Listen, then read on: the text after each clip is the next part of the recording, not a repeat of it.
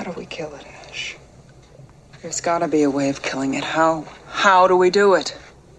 You can't. That's bullshit. You still don't understand what you're dealing with, do you? Perfect organism.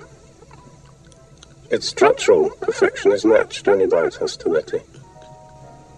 You admire it. I admire its purity.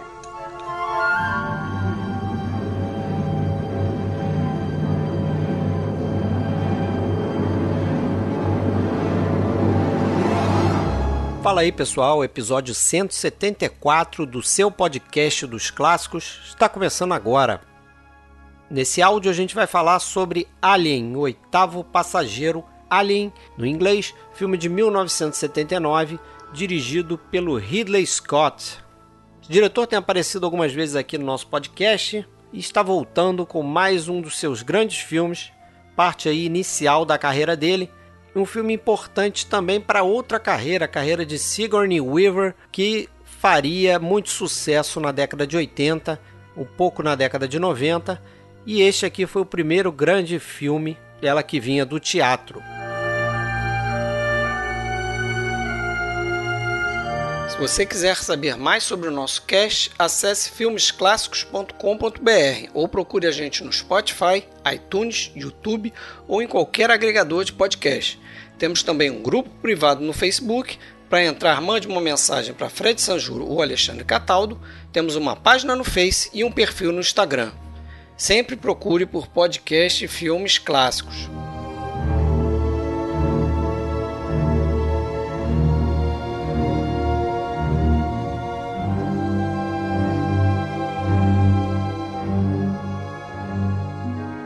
Então, galera, vamos lá para mais um episódio do podcast Filmes Clássicos. Vamos falar de Alien, o oitavo passageiro. Vamos falar um pouquinho dos outros, né? Quem viu os outros filmes da franquia, eu confesso que não vi todos, mas o assunto aqui principal é o primeiro filme, que na minha opinião é bem melhor do que todos os outros que eu vi da franquia. Mas a gente vai discutir isso aí. Hoje estou aqui, Fred Almeida, falando do Rio de Janeiro. Comigo fala Alexandre Cataldo. Tudo bem, Alexandre? Fala, tudo bom, cara? Como é que você tá? Tudo bem. Tranquilão? Tranquilo.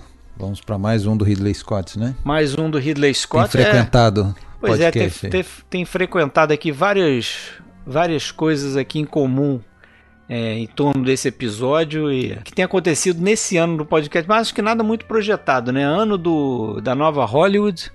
Uhum. É, por consequência também, ano aqui no podcast da década de 70. A gente tem feito muito filme da década de 70, né? Uhum. Como esse, que não é da nova Hollywood, mas é um filme da década de 70. E também muita coisa do Ridley Scott, né? Então, para isso, a gente trouxe a dupla especialista em Ridley Scott. Tô brincando aqui porque eles, a gente já trouxe eles aqui para fazer o Blade Runner. Se eu não me engano, foi a Juliana, né? O, com o Sérgio, não foi? Ah, é verdade. Foi, é. foi. O Hugo. Hugo Hugo pulou fora. Hugo, mas o Eu- Hugo bateu eu na trave. foi. É, Quase, eu tava convidado quase. e tive que desistir. Isso. Mas então, presente aqui, voltando mais uma vez, Hugo Harris e Juliana Varela do podcast Cinefilia e Companhia. Sejam bem-vindos. Vou deixar a, Ju- a- a Juliana dar o oi dela primeiro. E as primeiras damas, vamos lá. Ah, oi pessoal, obrigada por convidarem de novo. Vai ser um prazer discutir esse filme que eu gosto tanto. E eu digo meu oi aqui também pra vocês. Então, aproveitando, obrigado pelo convite. E até que enfim, né, poder falar do Ridley Scott aqui, já que eu arreguei lá na, no episódio do Blade Runner, que eu não, não consegui comparecer. É. Mas aqui eu vou poder falar mal e bem aqui do, do Ridley Scott com vocês. Isso, vocês vieram aqui juntos no filme do Malek que a gente fez, não foi isso? Sim. Cinzas do Paraíso. Cinzas Isso. no Paraíso, isso. Isso, foi bem Olha, legal. Se me permite, Fred, eu vou começar lançando aqui uma queixa dos amantes dos, dos pets. Gato não é passageiro também? Pois é. O Alien é o nono, correto? O Alien seria o nono, é. Então tá bom. Mas Jones, e tão citado no filme.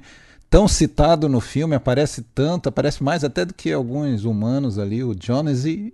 Ocupa até um, um pod ali no final. É, a galera vai achar que a gente pega muito no pé do, do, do pessoal que, que coloca o- os nomes aqui dos filmes no Brasil, né?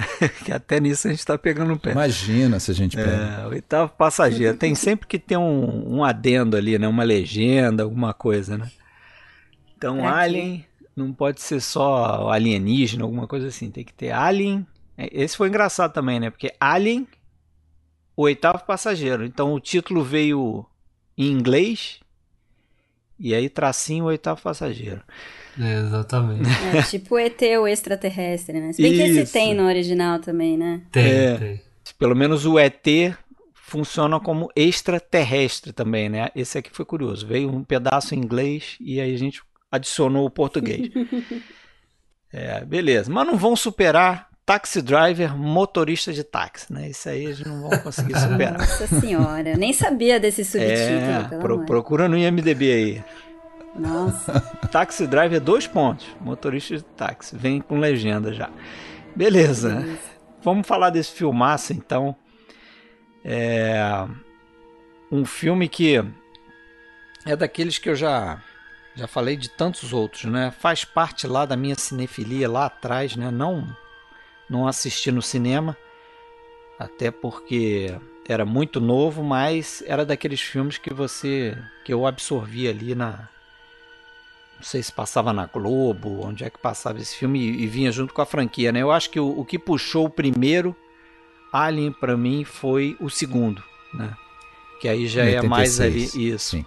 Já 86 eu já já já tava indo mais com frequência ao cinema, já tinha mais idade e tal, já tava com 12, 13 anos. Vamos ver lá o, o primeiro da série. Isso, vamos, né? Porque vinha isso também, tinha isso na TV também, né? Uhum, Então, o, o- vinha um, um- o segundo filme de uma franquia e eles é, ressuscitavam o primeiro na televisão, né? Porque a- acompanhavam a onda ali. Mas eu não sei qual- em que circunstâncias vocês viram. Se vocês quiserem falar um pouquinho. Olha aí, convidados, é com vocês. Eu Vou fazer igual vocês fazem lá. É a hora do Deixar o convidado falar bastante. Isso. Cara, eu acho que a primeira vez que eu vi esse filme foi na televisão também, naquelas sessões noturnas mesmo. Eu acho que era da Globo, não era de nenhuma outra. Ahn, marcou muito a minha infância, porque até revendo agora para gravar aqui com vocês, vendo aquele momento lá da, da explosão do peito do, O parto. John, é o parto mesmo do John Hurt. Ahn, é uma das imagens que mais me marcaram assim quando eu era moleque. É uma imagem muito impressionante. Aquilo ali né? marca muita gente também, né? E, Nossa, e dizem que, que marcou muito mulheres, principalmente, né? É, pior que você vê documentário, você vê como foi feito, você sabe que aquilo é cinema, você já viu cinco vezes o filme, mas ainda assim dá um incômodo, né? Quando você olha aquilo. É bem É impressionante. bem montado, mesmo. é bem montado a, a cena, enfim. O, o efeito continua. Juliana, você. Então, eu sinceramente não me lembro quando foi a primeira vez que eu vi esse filme, assim, eu provavelmente era muito pequena, eu sei que minha mãe gostava muito da franquia, então sempre que tava passando na televisão ela assistia e eu assistia junto. Uhum. Então, assim, eu não faço ideia da ordem que eu assisti. Esse é um daqueles filmes que, assim, na minha memória tá aí sempre, sabe? Eu assisti muito pequena, revi várias vezes, então, assim. E, e é como, como vocês falaram, a- passavam todos na TV, né? Então você ia assistindo um, assistia o outro, fora de ordem, depois na ordem. E Enfim, enfileirando. Então, provavelmente um, é, um filme puxou o outro e tal, mas eu não sei dizer qual foi o primeiro. E sobre isso de ser muito chocante, é, realmente a cena é muito chocante, mas pra mim a, a, a ideia toda do filme e da franquia é bem chocante, né? Essa coisa do, do nascimento, né? De, de você ter seu corpo impregnado por essa criatura alienígena é bem. É uma ideia forte, bem assustadora mesmo. no, man. I don't want to talk about what they know. I'm eating this. What's the matter? The food ain't that bad, baby. Eat your patrol.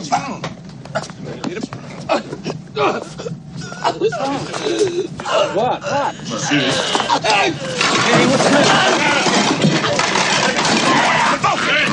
É verdade, quando você para pra pensar nessa ideia, né? Aquele facehugger que eles chamam, né? A- abraçador de rostos ali, aquela criatura que é um parasita ali que tá te inseminando. Que lembra uma mão, né? Que lembra uma mão, né? Isso é. É. É, foi Entendi. desenvolvido justamente para Assustador. ter essa, como se fossem garras ali, né? É, E aquilo é muito assustador, essa questão do da, da coisa explodindo no peito, né? Por razões óbvias, é, é- é como eu falei, é, é algo que o pessoal notou que as mulheres se incomodaram muito com aquilo, mais do que os homens, por razões óbvias, né? A questão do parto Uhum. e tal.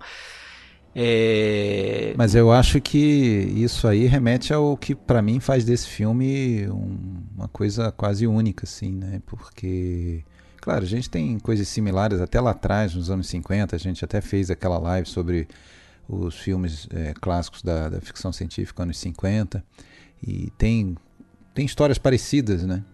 Ah, no entanto, esse, além de, né, de ser de uma, de uma escala diferenciada, é, é, o- é, é aquilo que, que transcende a, a, ficção científica pura e simples, né? A gente está falando de um filme de terror, um filme de suspense, tudo muito Ah, bem eu, eu, misturado. eu acho mais um filme de terror mesmo. Né? É, terror, Eu, eu não nem ambientado, ele muito. ambientado no espaço, né? E por isso, claro, Sim. ele conversa ali com a ficção científica, que aliás estava em voga naquele momento, né? Afinal de contas, Uhum. Tava ali, não tinha ainda 10 anos, tinha o quê? 10 anos ali do, do, do 2001 e principalmente o Star Wars que saiu no meio da produção ali, né? Ele só, foi, ele só foi feito, na verdade, muito por conta do Star Wars. Né?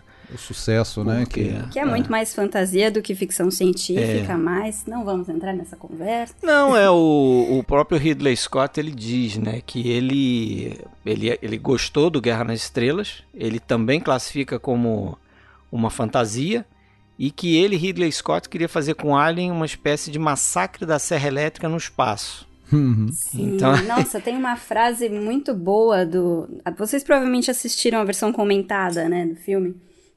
E eu não lembro quem é que fala, mas que queriam que o filme fosse é, um terrorzão tão icônico quanto o Bebê, Bebê de Rosemary, tão um slasher quanto o Ataque da Serra Elétrica, mas Uhum. que tivesse a aparência do 2001. E pra mim isso resume o filme, né? é verdade. É É, verdade. o, o próprio Ridley, Ridley Scott diz que se influenciou muito pelo, pelo 2001, né? E, e aí até, se me permite, Fred, só, só concluir ali aquela, aquela, aquele raciocínio, isso pra mim é o que faz o, o segundo filme, pelo menos, ser muito inferior. É, Assim, pelo menos pra mim, ele não me conquista nada. Eu tentei rever já e não, não pega, porque ele deixou de ser isso, né? Ele passa a ser um filme de ação. Né? Um filme de Sim, ação todos eles, né? É, um- passam a ser filmes de é tão ação terror. que estão ali, você vê que o tempo todo tentando recuperar aquele suspense do primeiro filme, mas a partir do momento que você já conhece aquele universo do de ter visto o primeiro filme, já o suspense já não funciona tão bem.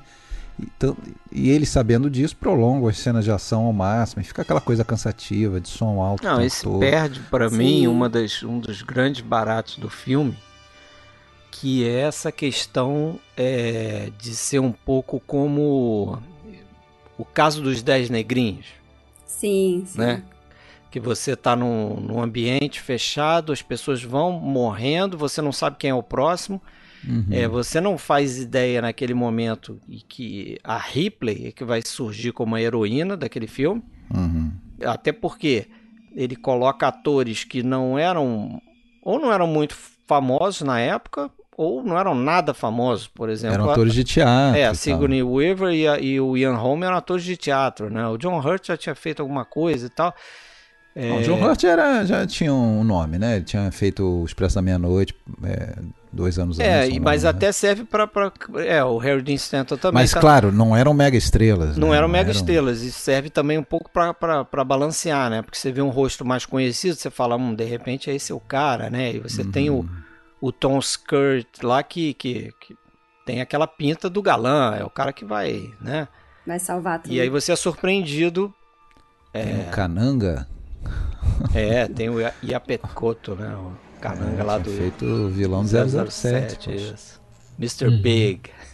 Não, mas é, eu queria resgatar uma coisa que o Alexandre estava falando, da diferença né, entre o primeiro Alien e o Aliens, né, do, do James Cameron. Ah, eu te, tenho um vídeo que eu gosto muito, que eu passo até em aula, que fala sobre a questão do suspense.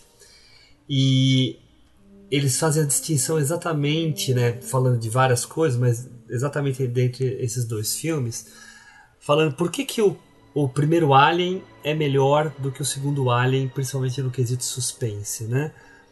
Porque no primeiro Alien você vê pessoas que são, na verdade, pessoas comuns que estão lá no meio do espaço, presas dentro de uma nave e que estão sendo Caminhoneiros do atacadas. espaço. Isso, caminhoneiros do espaço, exatamente, que estão sendo atacados por uma fera extremamente forte, descontrolada, é, até mesmo calculista, e eles não têm tantos recursos para ir contra ela. No segundo filme, você já tem uma tropa de Marines, de SEALs americanos que estão super armados até os dentes. E muito marrenta também, né? Vamos E, e marrenta, e que você estão esperando Não pra tem empatia nenhuma aquela gangue lá, né? Isso Não, também é uma nenhuma. coisa que, que, assim, eu revi, né? O segundo, que eu tinha visto só naquela época lá, na década de 80.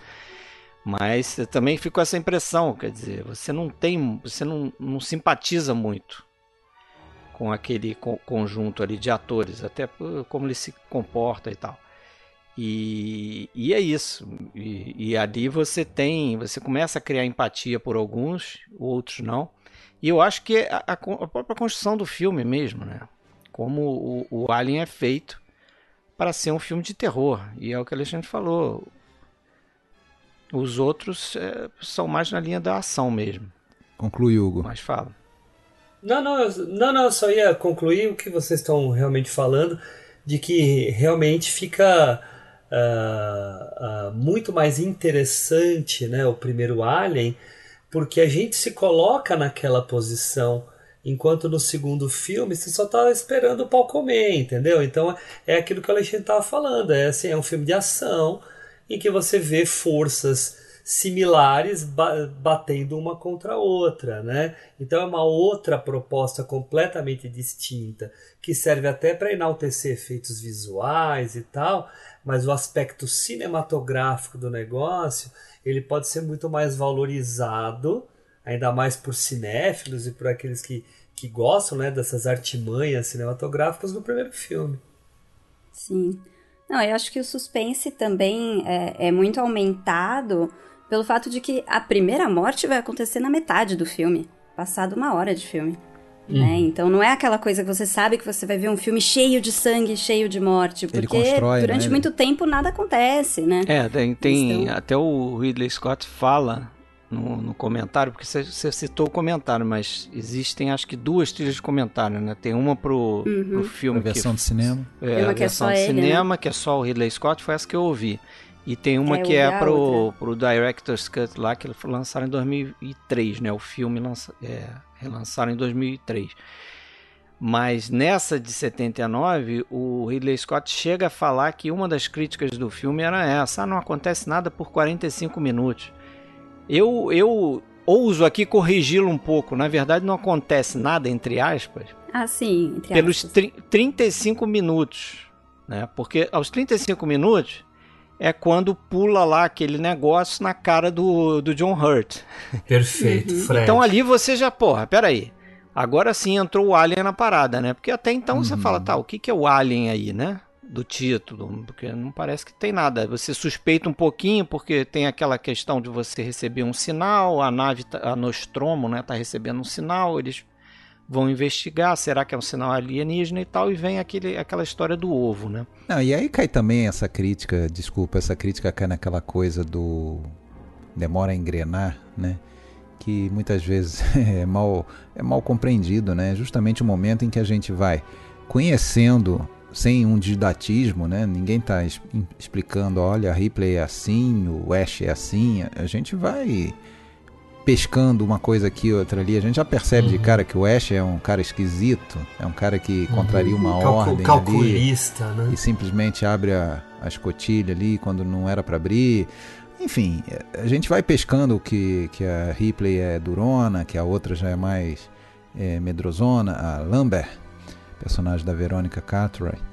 É, enfim, que, o, que os dois engenheiros lá vivem discutindo. Então a gente vai criando até uma, né, um conhecimento, uma pequena empatia com, com, com esses personagens. Isso é fundamental para o que vem depois, para o envolvimento que a gente tem. Você tem envolvimento com algum daqueles marines lá no Aliens, no segundo filme? quando Não, nenhum. Eu não tô nem aí, eu tô até aplaudo. Torcendo para eles morrerem. É. Não, você só tem empatia pela menininha, né? Pela menininha. Sim, sim. É, e pela sim. Ripley, né? E pela, e pela e, própria. E meio pelo, pelo robô também, porque você, Isso, como é você sabe que no É primeiro o robô se comportou daquela, o Android, né? Se comportou daquela forma, você espera que o segundo vai ser o contrário, né? O Lance Henriksen. Isso. Cara, eu adoro esse ator, cara. É, ele é um ele muito legal. Mas aqui no, no Alien, o oitavo passageiro, o Ridley Scott até fala isso também, né? Que é assim, tem uma função da, da história se arrastar um pouco no início para depois entrar no, no, no pique que ela entra, né? Quer dizer, você e é bem acaba de aumentando esse efeito, né? Já Isso. que você mencionou o bebê de Rosemary, é bem o que o bebê de Sim. Rosemary faz. Que vai estar Né? aqui esse ano ainda. É, você Olha vai só. construindo o medo, né? Você não mostra logo de cara que você tem um monstro que vai matar todo mundo, né? Você vai, né, mexendo com a luz, mexendo ali com, com o som, dando um- uma ideia de que alguma coisa vai acontecer sem saber o que que é, né? Essa é a famosa lição do Hitchcock, né? Do, do, do- Uhum. do sabotador, do, do sabotagem, né? Aquele filme Sabotagem, da bomba no. Da- na bomba do rolo de filme do que o garoto tá transportando no ônibus sem saber que é uma bomba. E a gente vê durante, sei lá, uns 10 minutos aquele garoto no ônibus com conversas banais. Essa cena é clássica, é sempre usada como exemplo disso. né? É, Se a bomba explode no- no- nos primeiros 10 segundos, ca- cadê o suspense? Cadê a graça? Né? Mas de- de- deixa eu comentar uma coisa com vocês, que o Fred falou desses 35 minutos, né? É, assistindo dessa vez aqui para vocês, eu fui, assim, só por curiosidade, marcando o tempo de alguns momentos importantes do filme, né? E cara, isso me mostrou como o roteiro desse filme é redondinho. Porque olha só, o, o que o Fred falou, né, dos 35 minutos, que é o, o na hora que o facehugger lá pega o Kane, é, os é, é- é a virada do primeiro ato, né? Do ato 1 pro ato 2. E aí tem todo aquele negócio, né, de ficarem vendo o corpo dele e tal, tarará, tarará, tarará. Ele acorda, daí ele vai lá pro, pro refeitório e tal, e daí quando nasce o bebê alien, cara, o filme tem 1 hora e 56. Isso acontece exatamente nos 58 minutos, cara. É exatamente É, no o ponto de virada é. Sim, exatamente. foi, foi por isso que eu falei. Eu também contei na hora. Eu falei, mano, tá na- no meio. Perfeito. Não, é, é, mu- é muito impressionante, assim, eu, eu só vi coisas assim, tão, de tão boa qualidade nos Intocáveis do, do, do De Palma, que também é muito marcadinho. Mas, ah, e aí, a hora que tem a revelação do Ash sobre os verdadeiros propósitos da, da, da nave, né, quando a, a Ripley descobre, né, o que, que de fato né, o Ash estava fazendo lá e o, o que a nave queria, o que a empresa queria, é a virada do segundo pro terceiro ato. É. né? E ali, Então é- ali você é entende, redondo, você entende por que, que ele abriu a porta, né? Encaixa tudo. Porque você, quando ele abre a porta ali, você pode até pensar, ah, é um cara meio, né? Ele foi, É, Se não abrisse, não tinha filme, né? é, ele- É. mas ele foi um incapaz naquele momento, ele foi desleixado, né? Não seguiu o protocolo e tal. E aí depois você entende por que, que ele abriu a porta. Sim. Nessa, nessa trilha comentada por várias pessoas, tem o, o autor, né? O, o Dan O'Bannon. E ele fala que ele não queria de jeito nenhum, ele detestou esse subplot do Android, que não tava no roteiro dele. E porque ele acha que era só uma coisa de obrigação de filme de Hollywood, sabe? Que sempre tem que ter um subplot e tal. E aí ele acha que isso não agrega nada ao filme. Eu discordo completamente. É, mas é é curioso, porque o parceiro dele, é, o seu roteiro foi escrito a duas mãos, né? O Dan O'Bannon e o tal do Ronald Shusett. O Ronald Shusett, ele fala num documentário que a única contribuição que os produtores do filme, que acabaram alterando, tentaram alterar, na verdade, o roteiro, né? Eles pegaram o roteiro dos dois é, e eles tentaram alterar para transformar em outra coisa. Só que isso não deu muito certo. E aí o roteiro parece que voltou para a mão dos dois e, e uhum. seguiu mais no caminho deles. Mas uma coisa ficou que foi justamente essa ideia de ter um, um Android na nave. Até o Ridley Scott diz que é algo que faz todo sentido se você pensar, né? Você imagina uma, uma corporação do tamanho daquela ali que está por trás daquela missão, né? Ela, ela teria naturalmente um proxy lá que ele colocaria em cada nave, um Android, para né, ter certeza de que a missão ia funcionar do jeito que ela, que ela queria. Ser então, tipo um plano B, né? É, é um cara ali que está ali oculto, mas está com uma diretriz para cumprir uma determinada missão, que é justamente o que, o que acontece com, com o personagem do Ian Holm, né? Eu também acho, eu gosto, eu gosto desse personagem, gosto dessa, dessa virada aí, né? E é uma ah, coisa que você não. Muito. É uma das coisas também que você não vê muito acontecer. A, né? Até porque precisava ter alguém ali com interesse de levar o bicho, né? E não de se livrar do bicho na primeira oportunidade, né? Que, que é o que todos queriam, aparentemente, né? uhum. né? O, e, é. Exceto ele.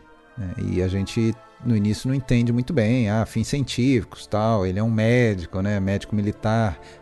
A fachada, né? A, a fachada dele, o rótulo dele é de médico militar, então isso justificaria o interesse científico de levar o espécimen e tal. Mas, Mas, vamos aproveitar é, que vocês começaram a falar no roteiro e falar um pouco como surgiu essa, essa ideia toda para fazer o filme. Porque como a Juliana falou, esse Dan O'Bannon, ele, ele tinha é, feito um roteiro para o John Carpenter num filme chamado Dark Star, é, isso em 74, veja só. Conhece esse tá, filme? Tá rindo porque Conheço. o filme é uma comédia, né? Cara, o filme eu é não vi o filme. É uma tosqueira, é, cara. Eu não vi também, Eu vi fotos, Poxa, mas eu, vi, vi que, que o alienígena é uma bola laranja é, e vermelha isso. com os pezinhos, assim, uma comédia. Né? Saiu em DVD aqui no Brasil num box do Obras Prima. É. é com qual título? Com é, Dark Star, não traduzido. Dark, Dark Star, mesmo. É, uhum. o que, é o que tá no IMDB também. Porque não tem um tracinho, alguma coisa? Não, ah, esse, esse passou. Star, Acho que não. de outro mundo, né? É. Coisas assim. é, não tem. Mas aí ele já em 74 ele tinha essa depois de fazer esse filme não ficou muito satisfeito ele tinha essa ideia de não eu quero agora fazer um, um, um filme com alienígena mas que seja uma coisa séria que seja mais para linha de um terror mesmo e tal e, e, ele fica com essa ideia na cabeça, acho que ele escreve um, um pequeno texto lá, um, um início de roteiro que acho que até é, levou o nome de Memory. É o Total Recall? Não, Não. O, o, Total Recall ele é um, um pedaço de roteiro que o Ronald Shusett estava escrevendo. Uhum. E depois ia virar o filme lá com Schwarzenegger. É, do Schwarzenegger, mas ele tipo deixou isso meio de lado para poder contribuir com o O'Bannon, porque ele também tinha outras ideias, aí os dois se juntaram para colaborar no, nesse roteiro e acabaram desenvolvendo o roteiro. Nesse meio tempo aí, o O'Bannon recebeu um convite do Alejandro Jodorowsky, você vê, para fazer o roteiro do Duna, uhum. né, que ia ser o Duna do, do Jodorowsky. E ele foi para Paris, e em Paris ele conheceu um artista chamado Geiger. Uhum. E esse cara foi o cara suíço, eu... né? Pintor, é. é pintor, tá ilustrador, suíço. Escultor também. Uhum. E aí eu, eu, eu, convidei vocês, convido os ouvintes a procurar o trabalho do Geiger, vocês vão ver da onde surge o Alien mesmo, né? A figura uhum. do Alien, o, o, aspecto do Alien, é todo aquela aquele trabalho de direção de arte ali tá fortemente inspirado no. A cenografia, inclusive, né? Exatamente, a cenografia tá tudo também. ali alinhada. Geiger, não, não sei se a pronúncia é, não bem sei essa, se mas tudo bem. É, sei lá, mas eles chamam de Geiger no documentário. Eu tô indo também. Segundo ele, ele desenhava o desenhar essa, essas imagens era uma meio que um é, uma terapia, né? Terapia. Uma terapia para os pesadelos que ele dizia que, que via, via essas figuras, tinha essas visões desde criança. É. No... É, só contribui pra aura de terror gótico é, do devia, filme, né? Devia ser meio sinistro ter esses pesadelos dele com esses monstros, né? imagina. É, ele, fala, ele, falava que ele fumava ópio porque ele tinha medo das imagens que apareciam na cabeça dele. Então, cara. Coitado. E ele, ele, ele causava um terror também na, na galera lá do, da produção, porque o pessoal, ele só se vestia de preto, o nego achava que ele era meio vampiro. Preto, tá. ficava no escuro. Que medo. eu, eu, li, eu li aqui na pesquisa que o, o Geiger se inspirou num quadro, num quadro famoso do Francis Bacon, que é aquele Three Studs for Figures at the Base of Crucifixion. É, isso diz que o Ridley Scott que indicou ele. Falou, ah. ah. procura um quadro do Francis Bacon. Se você for ver a inspiração do quadro do Francis Bacon, procurei também. É, uma dessas figuras, ela é muito parecida com o, o bebê alien lá. Sim, é, é. mesmo. E, e, a boca também. Aquela hum, boca, a segunda verdade. boca que sai de dentro do alien já adulto, né? Segundo a Verônica, o bebê alien é um seria um um pênis, né? É, é bem até a obra sugestivo do... no filme. Mas isso é muito da obra desse Geiger também. Ele tem uma mistura ali de erotismo com uhum. gótico, com umas, umas coisas assim. É, no, no meio, a gente até vê desenho de mulheres mesmo no meio dessas dessas coisas mais metálicas, né? Que é, tem uma mistureba. Vocês tem. repararem também, tem uma parte ali da cenografia, quando eles entram na nave é, alienígena, quando estão visitando uhum. o planeta, é, parece um órgão sexual feminino. A abertura uhum. ali que eles entram e tal. Então isso tudo vem do trabalho do cara também, né?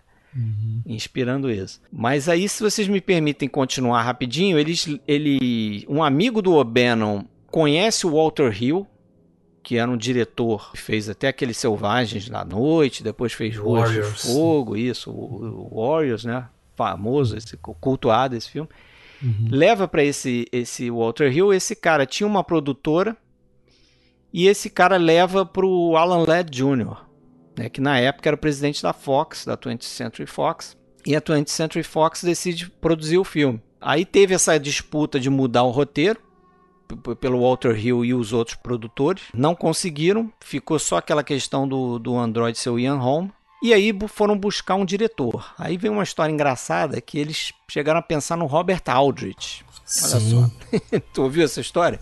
Uhum. Não, eu vi vários nomes ligados, assim, até o Peter Yates, o Jack Também. Clayton. Também. É, mas, mas o... o Robert Aldrich é interessante, cara. Não, o Robert Aldrich é interessante, mas aí eles perguntaram pro Aldrich, tá, e como é que você vai tratar essa cena aqui do ovo, né? Do negócio que pula na cara do ator. Ele falou, ah, isso aí eu vou comprar um fígado aí no açougue, a gente joga na cara do ator e vambora. É, antes dele aí o próprio... descartaram o cara. Antes dele, o próprio Walter Hill iria dirigir no início, né? uhum. né? Quando ele é. entrou na coisa, mas Acho ele próprio. Não, ele, é. é. não, ele próprio reconheceu que ele não, não, não sabia lidar com questão de efeitos e essa coisa de ficção científica. Mas se bem que o, o próprio Ridley Scott também dizia que era novato na, na coisa, né? Da, da, da ficção. É, e era, né? Porque ele e só era, tinha feito era. os duelistas. Né? Assim como o Harry Dean Stanton também recusou o papel de início, porque não, não era a praia dele. Ah, o próprio Tom Skerritt. Também. Mas aí eles eram, depois eles, né? Uma conversinha. Uma, depois de uma conversinha eles viam que, na verdade, aquilo era só ambientado no espaço, mas não, era muito mais um suspense, né? Um terror. É. Cara, mas uh, falando do Ridley Scott, cara, é que vocês estão falando que estava começando, né? Como ele era bom no começo, né? É. Como fazia. Só no começo? Uma polêmica. As... Só no começo. ah, Qual depois foi o último caiu filme muito, bom dele, cara. Depois vai. ele caiu. É, eu, eu concordo. Até o é Gladiador demais. que eu gosto é um filme muito, se olhar hoje é um filme muito. É, não revejo. Muito é. maniqueístazinho, assim, muito né? Parece Não, muito raso, né? Muito formulaico, muito, muito, raso. Mas realmente eu concordo que o início da carreira dele, pô, os duelistas para mim. Perdido em Marte, não é bom? Eu, eu adoro, não. Eu acho que dos, eu tô brincando. Eu é. recentes, não, não, mas eu acho que um filme recentes, normal, um filme normal. É. Esse e o último duelo que eu achei interessante. Ah, eu não também, assisti ainda. É, eu acho que são filmes bons assim, mas não passa de bom. Né? Não são filmes incríveis como Duelistas, Blade Runner, Alien e Thelma Louise. Não, não consegue. Não consegue chegar nesse nível mais. Aí o, o 1492 não é o teu filme preferido do, do Ridley Scott? não. A música é muito boa, mas. é, isso aqui é uma piada interna, na verdade, porque. Que eu, que eu, já, que eu tinha feito com o Fred, porque assim.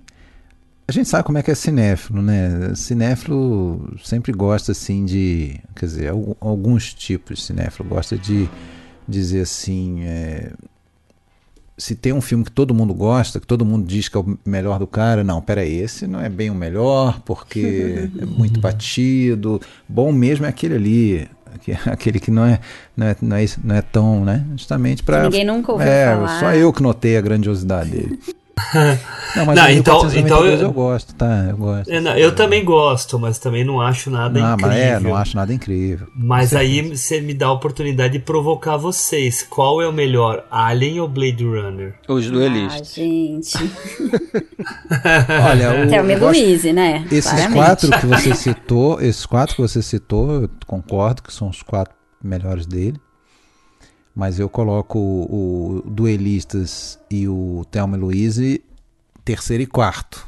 Ou empatados em terceiro. Ah, é. E o Alien eu... e Blade Runner empatados em primeiro. Pronto, dois empates. Eu, eu fiquei tão ah, impressionado com os duelistas do... recentemente que, por enquanto, é, o, é um, um dos meus top aí.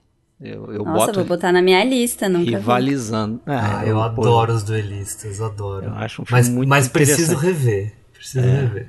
Não, mas eu tô, eu tô meio, meio abobalhado com o filme, assim, porque como eu falei quando a gente fez o, o Dicas Triplas do Duelista, né? Que é outro filme do Ridley Scott que a gente fez esse ano. Que é, é assim, o, o último filme que eu vi que me despertou aquela, aquela sensação que você tem lá muito no início, assim, quando você vê os... Talvez os grandes filmes da história de cinema que você vai vendo, você vai descobrindo, assim mas no uhum. meu caso, a boa parte já, já tem algum tempo que eu descobri. Então, fazia tempo que eu não, não sentia essa sensação assim. Já conhecia de nome e tal, mas nunca tinha visto. É, é, Fred, é aquela, é aquela sensação de você ver um filme. A gente já tá tão acostumado a ver filmes, né? Daí vem um, aquele filme que você fala assim, nossa, mas cinema é bom pra caramba mesmo, é, né? É, né? é isso, isso né? É aquilo que rea, reaviva. Né? Acho que o que você quis dizer também, Fred, pode ser dito da seguinte maneira: é que às vezes a pessoa se convence que já viu tudo que, que valia a pena é, ver. Também é parte da nossa arrogância. Sim. É que a quantidade de coisa ruim é tão grande que a gente olha e fala, é, agora é tudo igual. Também, é. e aí você vê uma coisa diferente. Desanimado, fala, né? Fred, eu acho que uma coisa que nós vamos ter que falar aqui é da importância para esse filme, obviamente, eu não vou falar o óbvio aqui, é toda a questão visual, né? Em todos os níveis, né? Tanto dos cenários, da Nossa, nave. Os cenários são incríveis. Da né? nave, do, do, é, é, do, do, daquele planeta e principalmente da figura do Alien. E aí tem um monte de nomes envolvidos. Esse que é o, vamos dizer, o, o criador da, da do visual inicial ali do, do Alien, que é o Geiger, né? E outras pessoas envolvidas, mas só queria fazer uma parte, porque como eu acho sempre interessante quando acontece, é uma, uma pequena trívia boba, mas volta e meia acontece isso, a gente consegue fazer uma ligação de um episódio com o um episódio anterior, por mais que não tenha nada a ver, pode ser um filme lá italiano e tal. Você lembra quando a gente gravou o episódio Escola? Eu comentei sobre o Héctor Escola, que foi o último, né? Ah, Rambaldi. Exatamente. Eu comentei que tem um filme dele lá, um filme totalmente descartável lá, chamado Os Amores de um Demônio, que, que, que tinha lá o Vitório Gasman, era um demônio e tinha cena de efeitos especiais que ele voava e tal. E quem fez isso era um, um, um, um cara lá de, de efeitos especiais chamado Carlo Rambaldi, trabalhando na Itália na época. Esse cara seria depois Contatos Imediatos, ET, e tá aqui, ele faz os efeitos da cabeça, né, do, do é. alien. A mandíbula que mexe, essas coisas e tal. Então tá aí a relação de um episódio com o seguinte, ainda que sejam é, esferas completamente, diferentes. Completamente diferentes. Que legal. Bacana, Senhor Mas, Carlos Rambaldi. Só para falar nos nomes, então, porque a gente recebeu um puxão de orelha quando a gente esqueceu de falar um nome top lá quando a gente fez o Blade Runner. Os caras falaram, pô, como é que vocês não falaram nesse cara? Ele que criou todo o conceito e tal. Então vamos despejar nome aqui, porque até até porque como as pessoas são exigentes. É, Ah, pessoal, eles pessoal acham que dá tempo de falar tudo, né? É, não, não, e assim, quanto mais novo o episódio que a gente vai fazendo, mais informação tem, porque eu acho que já é um culto, né? De, de- Uhum. os filmes são mais cultuados e tem muita gente sabendo de muita Ah, coisa. E é não, e claro que a outra gente não coi- sabe é. de tudo. Vou só, só fazer, só te interromper um segundo, fazer uma parte então, ge- genérico sobre isso aí que você está falando. É muito comum a gente às vezes ouvir comentários e não, não tem problema. Eu prefiro que comentem, mas é muito ouvir. Ah, faltou falar isso, faltou falar aquilo. Não é que faltou, a- gente nunca pretendeu aqui esgotar nenhum assunto. Né? Exatamente. É só um porque não dá bate-papo. tempo, é um bate-papo. Então, assim, legal se a gente lembrar de falar tudo que vale a pena falar, mas é muito normal que a gente esqueça. Então, nos comentários, nas redes, na- no Isso, site, claro. complementem à vontade, não tem problema. Sim. Mas E não é só esquecimento, né? O objetivo não é ser uma enciclopédia do filme, Sim, né? A gente claro. tá comentando coisas que marcaram, até coisas, porque a informação né? está aí disponível né, para todo mundo. Exatamente. A gente não é o, O mais importante é informação. todo mundo saber que é bom pra caramba e que tem que assistir. Exatamente. E, e valorizar também o trabalho, o- o- as diversas sessões, né? Os diversos departamentos que compõem o filme, né? Para não falar só de atuação, roteiro e direção, por exemplo. E- e- é interessante o, o Alexandre falar isso, porque a minha ideia para esse vídeo que eu vou fazer para promover o episódio vai ser em torno justamente do desenhista de produção. Boa. Que eu acho que é uma coisa importantíssima nesse filme aqui. No caso aqui foi um cara chamado Michael Seymour. E ele, embaixo dele, ele tinha dois diretores de arte, um chamado Roger Christian e outro chamado Les Dilley. E a coisa foi dividida de uma forma que o, o Roger Christian cuidava mais das questões da Nostromo, né? então as questões, vamos chamar assim, terrestres, e o Les Dilley ele cuidava do alienígena. Então tudo que tinha a ver com o alienígena. E, e nesse trabalho é claro que ele interagia mais com o Geiger, né, que era um cara que tinha o conceito da- de, de como fazer aquelas coisas ali, produziu algumas coisas, algumas esculturas, por exemplo, aquele é, que eles chamam de jockey espacial, né? Sim, aquele Que bicho aquele- gigantesco. Aquele bicho gigantesco que depois vai aparecer lá no Prometheus, né? É, que é o, o suposto alienígena que está ali preso naquela espécie de. de, de- aquilo é um. é um- É um- parece um telescópio. um é, ou é assim. uma arma, não sei, mas ele tá preso naquela coisa ali, né? Naquela cadeira, como se fosse um. Não sei se aquilo é uma cadeira de comando daquela nave ali. Parece que era a torre de com- to- comando, É. sei lá. Pra mim era Ponte de comando. De qualquer forma, eles chamam aquilo ali de, de jockey espacial, foi o apelido que eles deram, né? É. E aquele set ali é fenomenal, né? E aquilo é uma escultura em tamanho real mesmo, então não tem é, é, truque com maquete nem nada para colocar os, os atores naquele cenário. Aquele cenário foi caríssimo, inclusive o pessoal da Fox ficava na- nas costas do Ridley Scott, porque eles falavam, porra, mas esse não é o teu set principal, cara. Tu tá gastando muito tempo, muito dinheiro aqui. Mas o Ridley Scott ele sabia que aquele set ali, ele, ele disse que seria o set Cecil B. DeMille dele, entendeu? É. Isso. Seria aquele set grandioso que você apresenta no filme e que a pessoa, a, a pessoa que está vendo o filme vai estar dizendo, não, tá pensando, não, esse filme tem qualidade, esse filme é um filme A, né? Porque olha, o- olha esse set, olha a Hum, imponência dessa coisa toda. E realmente aquilo ali é fenomenal, né? Muito bem feito aquilo ali. Pra aparecer bem pouquinho, né? É, pois é, É. para aparecer bem pouquinho. Mas então todas essas coisas, o ovo é desenhado pelo esse Geiger e, e feito lá pelo, pela direção de arte desse Les Dilley, né, esse pedaço do departamento de arte comandado pelo Les Dilley e o resto da Nostromo, que é muito feito também com peça de avião, eles compraram acho que sucata de dois, dois aviões bombardeiros e desmontaram aquilo e foram fazendo a nave por dentro, né, os interiores. Isso era comandado por esse Roger Christian. Tem um outro cara chamado é, Ron Cobb, que é um cara mais do conceito também, né? Ele que de- desenhava as naves e, e fez toda essa parte aí Da conceitual Nostromo. Uhum. da Nostromo. E tem até a participação do Mobius, né? Aquele artista Uhum. famoso que a gente Uhum. já falou um pouco dele quando a gente falou do Blade Runner. Do Blade Runner, Ele sim. também tá aí como, como criador de conceitos e tal para coisa. Não sei se trabalhou diretamente ou se foi só se foi inspiração, só referência. referência por É, conta da, ser. daquela revista, né? Esse, esse- essa nave, né, ela já derruba aquele um clichê assim, né, de, de filmes de ficção científica, no, no sentido de você ter aquela nave toda brilhante, bonitinha, Limpinha, certinha, branca. ali parece um ferro velho mesmo, né? Lembra um pouco pra mim a nave do Solaris também, né? que Você vê Por dentro, nave né? Eu, eu lembrei meio disso. sucateada, é É. por dentro, é aquela nave que, que assim, você, você se imagina falando, eu não, eu não voaria num negócio desse nem que me pagassem, porque aquele negócio não vai chegar de jeito nenhum. Sim, sim. Não, acho que grande parte do, do sucesso do filme tá realmente nos cenários, né? É, é um filme sobre o que eles chamam até da casa assombrada, né? Tipo, a nave é o, o grande personagem ali. O que eu acho muito interessante nesses cenários, acho que principalmente, na verdade, nesse planeta alienígena, né, que tem, é que parece que o, o, o espaço é vivo, né? Parece que eles entram dentro de um corpo, parecem É, ossos ali as impressão também. estruturas, né? E a própria nave, em alguns momentos, parece também uma coisa meio orgânica, né? Então, essa, essa mistura do orgânico com o Muita mecânico, fumaça, até né? no, no próprio Alien, acho que dá muito desse medo, porque você não sabe o que, que é realmente a ameaça vem de onde, o, o bicho se mistura com as paredes, então... Com os canos, com os tubos, às vezes tá Sim, encaixado lá naquele... exatamente.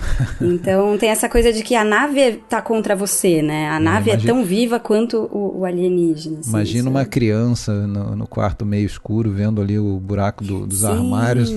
Pensando Nossa, naquela cabeça de nessa- alien, né? Depois, Boa. É sinistro. Aí confunde um cano aí do banheiro com. Não, e eu vejo, eu vejo no nesses cenários até uma conexão direta com o Blade Runner Uhum. por causa dessa opressão que o espaço gigante causa na gente, né? Sim, sim. Então a gente tem naves imensas, planetas imensos, maquinários imensos, e em meio a isso, ao invés de você sentir o espaço, você se sente oprimido, né? Sim. E não só imensos, né? Eles são muito densamente ocupados. Todas as paredes têm muita coisa acontecendo, né? Uhum, é tudo. uhum. As superfícies nunca É são tudo lisas, tudo né? é carregado. Uhum. Então tem mesmo essa coisa de que você vai ser, sei lá, esmagado ali, né? Uma, uma sacada que eu não sei se foi do- da história original lá do do, do Dan O'Brien, qual, qual é o nome dele mesmo, Fred? Don O'Bannon, que eu acho que foi inserida depois, que foi o lance do ácido. Ou não, ou não, acho que foi, foi já na, na história dele, mas foi uma, foi uma solução que, que, que eles quebraram a cabeça para tentar achar essa solução para o ácido, porque o, a, a, a- a criatura ter um ácido né, fortíssimo no lugar do sangue fazia com que fosse assim a, a gente acreditasse que, que era perigoso tentar matar ela ali, né? É, te inibia de tentar alguma coisa, né? Assim, no segundo Alien não inibe nada, né? Nego dá tiro adoidado nos aliens, nem aí. ninguém pega um ácido ali, de vez em quando respinga alguma coisa, mas. Então aí tem A aquela cena tá- bacana, né? Quando dá aquela cortadinha, pinga ali um negócio que vai três andares para baixo. Cara, é genial. Sim, é isso, sensacional. Tipo, esquece o alien ali, deixa ele sozinho na sala e vai todo mundo lá pra baixo. Né? né? É muito bom. Esses- são esses detalhes, né, que fazem o filme ser mais menos óbvio. Por outro lado, se você não sangrar ele muito, que aquele ácido não vai acabar com tudo, você pode matá-lo. Né? É, você tem que arrumar é, formas diferentes, né? Criativas. de matar Congela, o que aí congela o ácido também, sei lá. É, ou joga ele pra fora da nave, né? Essa foi a solução. Exatamente. Mas. Afinal, é um filme espacial por algum motivo. É. Mas é.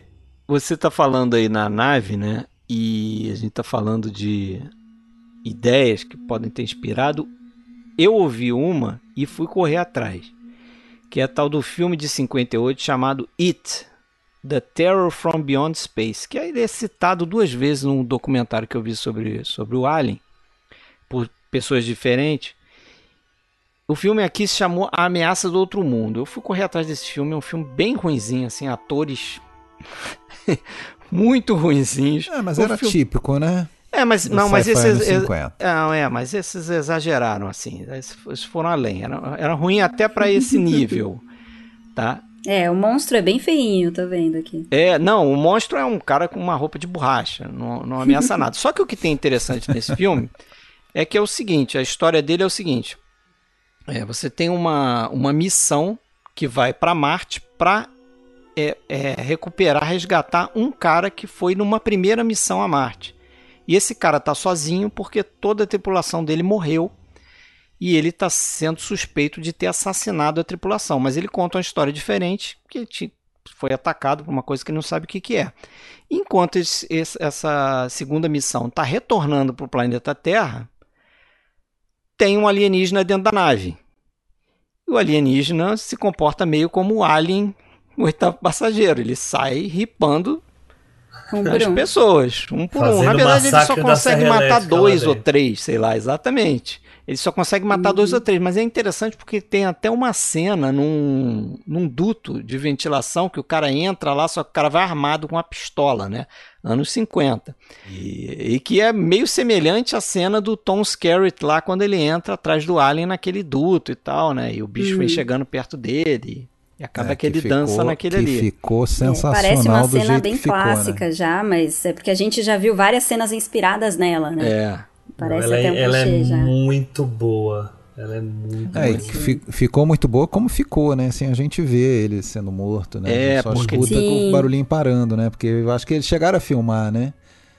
Eu não Não sei se sei. eles chegaram a filmar, mas ali acho que Chegaram. não. Mas eu acho que ali tem a essência de outra coisa que também já é batida em filme de terror, mas que o Ridley Scott levou para esse filme, que era tentar mostrar menos o Alien possível. A gente vê é, bem bastante o tubarão, Alien. né? Aquela coisa. Exatamente, bem tubarão. Mas ali o Spielberg tinha um problema de o tubarão não funcionar, né? Então ele tinha que Sim. mostrar menos o Mas, tubarão pessoal, mesmo. não, não, é, não é essa cena da morte do, do, do Dallas que chegou a ser filmado, acho que uma parte de uns 11 minutos que foi cortado. Acho que é a do Brett. É do Brett. é. Não, não, Acho não. que é a do não, Brett. não, não, é do, era Dallas mesmo. Não, era o Dallas mesmo. O Dallas já atacado, já morrendo, assim, já agonizando. Ah, não, mas isso depois, né? Você E não aí vê a- ele, ele, ele sendo capturado pelo alienígena. Depois Sim. tem uma Ah, tá, cena que a isso realmente que a Eles sendo incubados, né? É, Aquela coisa que que, a não faz Ripley- sentido nenhum. a A Ripley tá lá e- fugindo do alienígena e encontra ele lá preso na parede. Ah, isso seria depois, não Seria, seria, depois, mas não Tá. é a cena que ele é capturado. Mas a- essa cena que ele é capturado tem essa ideia de não mostrar o alienígena. Você só vê o pontinho dele naquele radar lá, naquele Uhum, que é genial. Genial, Uhum. você vê aquilo se aproximando e as pessoas surtando, o bicho tá chegando perto de você, ele olha para um lado, olha pro outro, não vê nada. Uhum. Você também não É, vê nada e de repente some. ele é Acabou. sugado. Não, na verdade você vê, né? Ele aparece assim, estica a Né, mão. Ele faz um rau! Am I, am I Claire Lambert? I want to get the hell out of here. Oh, God, it's moving right towards you. Uh, Move, get out of there. Towards you, move.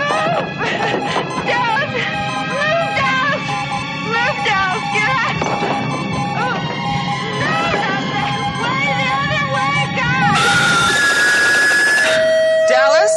É, aparece É. a cara dele. Ha! Glu glu! E aí? é. Mas ele já sabia, né? Naquele, no preditor lá das chances dele, deu traço, né? Deu- É, não, é computável, né? não dá pra computar. É, Mas eu acho que a morte do Brett parece que filmaram e, e que as plateias lá do, daquelas exibições de teste reprovaram e os caras removeram, né? É, isso depois entrou na versão de 2003, né? No, no corte do diretor. Jonesy É. atrás do gatinho. Não, e é muito. E é longa essa cena, né? É. Ela é longa. Ele, ele estica. Mas a cena inteira foi cortada? Não, não, a cena inteira não. Eles cortaram, só eu acho que o, aquela chuva de sangue. Ah, Porque tem um pedaço ali. Eu acabei vendo as duas versões, porque eu vi uma com comentário de 79 e depois eu vi até aqui com meu sogro a de 2003. É, então, eu, eu vi a, a do diretor com comentário, mas eu não sei qual que foi a outra que eu vi, porque eu vi no Star Plus. E eu Hum. não, não sei qual que é, eles não falam. Então, É, não, só você ver. Se você vê o, o- o Dallas pendurado na parede, você viu Não. o corte do diretor. Se você não viu, você viu a versão original do cinema, 79. Então é essa que tá lá. Porque o tempo é o mesmo, praticamente, né? Então É isso que é interessante, É. né? Acho que ele cortou algumas coisas e inseriu outras. Uhum. Quando ele fez a versão do diretor, geralmente eles aumentam o tamanho do filme, né? Mas ele não, ele fez até um menor, ficou um minuto menor a versão do diretor. Então eu não sei o que, que ele saiu cortando, isso eu realmente eu não Ele percebi. deu só uma encurtada nas cenas, né? Ele não cortou Pode nada ser. inteiro. É. Pois é, agora a gente daqui a pouco vai começar a falar do elenco, né? Desse filme, Uhum. da escolha do elenco e, e de uma coisa interessante que no, o roteiro ele não previa mulheres, né? Ele, Uhum. nem, ele nem chegava a detalhar o sexo, porque já era subentendido que era, eram Né, todos é, ele- homens. Ele, deixava meio aberto. ele- Eles chegam a comentar isso, que eles falam assim: ah, a gente não determinou. Não, mas que é, teriam que mulheres, é, mas mas ele- a ele- ideia é que seriam todos homens. não, a ideia é eles que seriam homens, mas Sim. eles botaram no rodapé, eles botaram o seguinte: olha, pensando no comercial do filme, porque eles sabem que o produtor vai querer é, colocar de repente um, um romance ali, né? Coisa de produtor. Mas eles botaram um asterisco lá. É engraçado. É, né? engraçado, porque às vezes não precisa, não tem por que ter. Não, é engraçado pensar que você só vai colocar uma mulher pra ter um romance É, no filme. não, absurdo. E o filme não tem nada disso, então é ótimo. Não, e aí por isso que esse filme também acho excelente, porque ele não parte pra essa linha e você tem uma personagem que é uma heroína. Inclusive nos comentários, eu, eu acho que é o Scott, não sei é, quem é que comenta, porque não tem legenda, você nunca sabe quem tá falando, né? Mas enfim. Mas comenta que eles até pensaram em fazer um romance entre as duas mulheres. Mas aí eles descartaram. Ainda bem, né? Ia ficar uma coisa meio Forçado, eu acho. forçada. Eu ouvi que eles iam fazer tipo uma história pregressa entre o, o Dallas e a Ripley, como se já tivessem devem tido ter alguma passado coisa. por várias tentativas. Mas né? o Ridley Scott descartou isso. Pois é, mas vendo o filme, toda vez que eu vejo o filme, eu fico com a sensação, não sei se é algum indício que é plantado ali que me, me leva a crer que existe alguma coisa entre o Ripley, ou, entre o Dallas e a Lambert. É, tem uma cena que parece mesmo. ela parece que ela reage muito emocionalmente quando ele está no perigo lá, né? Sim. De uma maneira quase assim pessoal. Agora, curiosamente, né? Até início de 2017, tá- todos os nossos sete passageiros estavam vivos, né? E aí começou. E curiosamente, na época eu notei isso, né? O primeiro a falecer na vida real foi justamente Foi quem? o John Hurt. John Hurt, o primeiro que morre no filme. O Que é o primeiro a segundo- aparecer no filme, inclusive, né? é, o primeiro o que acorda. segundo a falecer foi o segundo a falecer no filme Harry Dean Stanton, no mesmo Olha ano de só. 2017. Aí eu falei, bom, se eu fosse o Tom Skerritt, eu ficaria preocupado. Mas Bom, a, a Sigourney tá tranquila, então, apesar né? Ela dura mais uns ser- quatro filmes. apesar do Tom Skerritt ser o ator mais velho de não, mais velho era o Ha- Harry Dean, mas era o segundo mais velho, já tá aí com quase 90 anos, tá vivo. Aí saltou ele e foi pro Ian seguinte, Ian Holm, morreu em 2020. E eu acho que ele estava com Parkinson e tal. E ano passado morreu o Yafet Koto. né? Então, na verdade, e- a- é- E o as mortes estão seguindo Tá alguma vivo, né? ordem, só que saltou o Tom Skerritt. Só que saltou o Tom Skerritt. Graças a Deus, Ixi. tomara que continue até os 120. Sabe que o personagem do John Hurt era pra ter sido feito pelo John Finch, né? Que é aquele cara do Frenesia. Ele né? chegou a filmar, né? Primeiro dia lá, passou mal, né? Tá- Descobriu que era diabético. É, e o John Hurt não, não podia, ele também tinha um compromisso de. de Ele ia fazer um outro África. filme, né? É, ele estava muito na crista da onda, o John Finch, por causa do, do, do Macbeth, né? Do Polanski. Ah. Tinha, tinha tido e, e- e aí chamaram ele, mas ele teve um problema de saúde lá no, no set. Mas, cara, o. Saiu o carregado. John- O John, Hurt aí teve uma. Três anos aí, né? 78 Expresso da Meia-Noite, 79 o Alien e 80 o Homem-Elefante. Não é pra qualquer um, não, hein? É cara? verdade, lembrou É. bem, né? Lembrou bem. É bom ele- ator, né? O grande ator. Eu acho todos ator. ali, É, pô, é, é, são bons, assim, pra ótimos, no caso do Ian Holm e do... Até o John Hurt também. Isso era uma coisa que o Ridley Scott é, pensava quando ele, quando ele escalou, né? Porque ele, é, Ridley Scott, queria, gostava muito de pegar na câmera, né? Olhar pelo visor Uhum. lá, às vezes fazer alguns planos. Ele faz vários planos aqui. Sim. Então ele achava que se ele tivesse um elenco muito bom, ele não precisava ficar dando muita orientação para os atores. Então, os- Tem até um comentário de um dos atores sobre isso. Eles fazem uma piadinha entre eles que ah, a única direção que o Ridley Scott deu pra gente foi uma hora que ele virou e falou: Ah, tá ótimo. tipo, ele não, não dirigia nada. Assim. é, Falando que não participava, só ficava na câmera mesmo. É. mas deu Mas ele é bom escolher ator. É, O, é o, o, Ian, o Ian Holm também não era um cara com, com. Acho que já tinha feito filme, mas não era. Era mais de Ah, teatro. ele era né, de né? teatro. né? Mas aí depois ele vai fazer ali o Carruagem de Fogo, né? E, e aí segue com, com, com bons filmes. Mas eu tava lendo que ah, eles pensaram no Harrison Ford, né, pro papel do Dallas e, e, ia- e ia ser a Mary Streep no lugar do Sigourney, né? Ah, Que ela, não. só, que ela só não entrou porque o John Cazale morreu, né? Ah, é verdade. Hum. Ela era noiva do, do Casale, ou, ou namorada do Casale. É. Adoro Mary Streep, mas esse papel é da Sigourney. Ia sobrar pro John Casale fazer o, o Harry Dean Stanton ali também. Né? Seria, Tinha- seria bom. Tinha pinta ali de. Tinha. pra fazer o personagem do Harry Dean Stanton. Tinha mesmo. É, muito bom.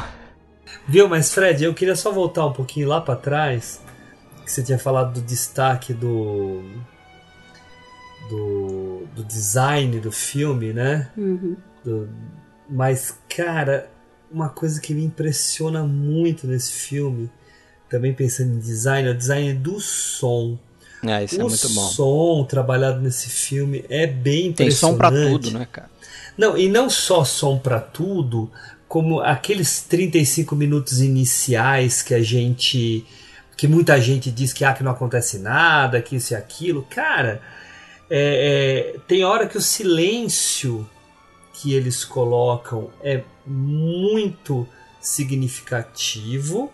E Uhum. principalmente na hora que eles estão passeando por dentro da nave, em que as coisas começam a, a, a funcionar porque eles detectaram né, a, a, a nave alienígena lá fora, né, funciona muito bem, colocando a gente naquele ambiente de uma forma bem intensa, né? Peraí que apareceu um negócio. É, apareceu uma menininha. a Verônica Cartwright, é, Alexandre? Cartwright nos É? pássaros.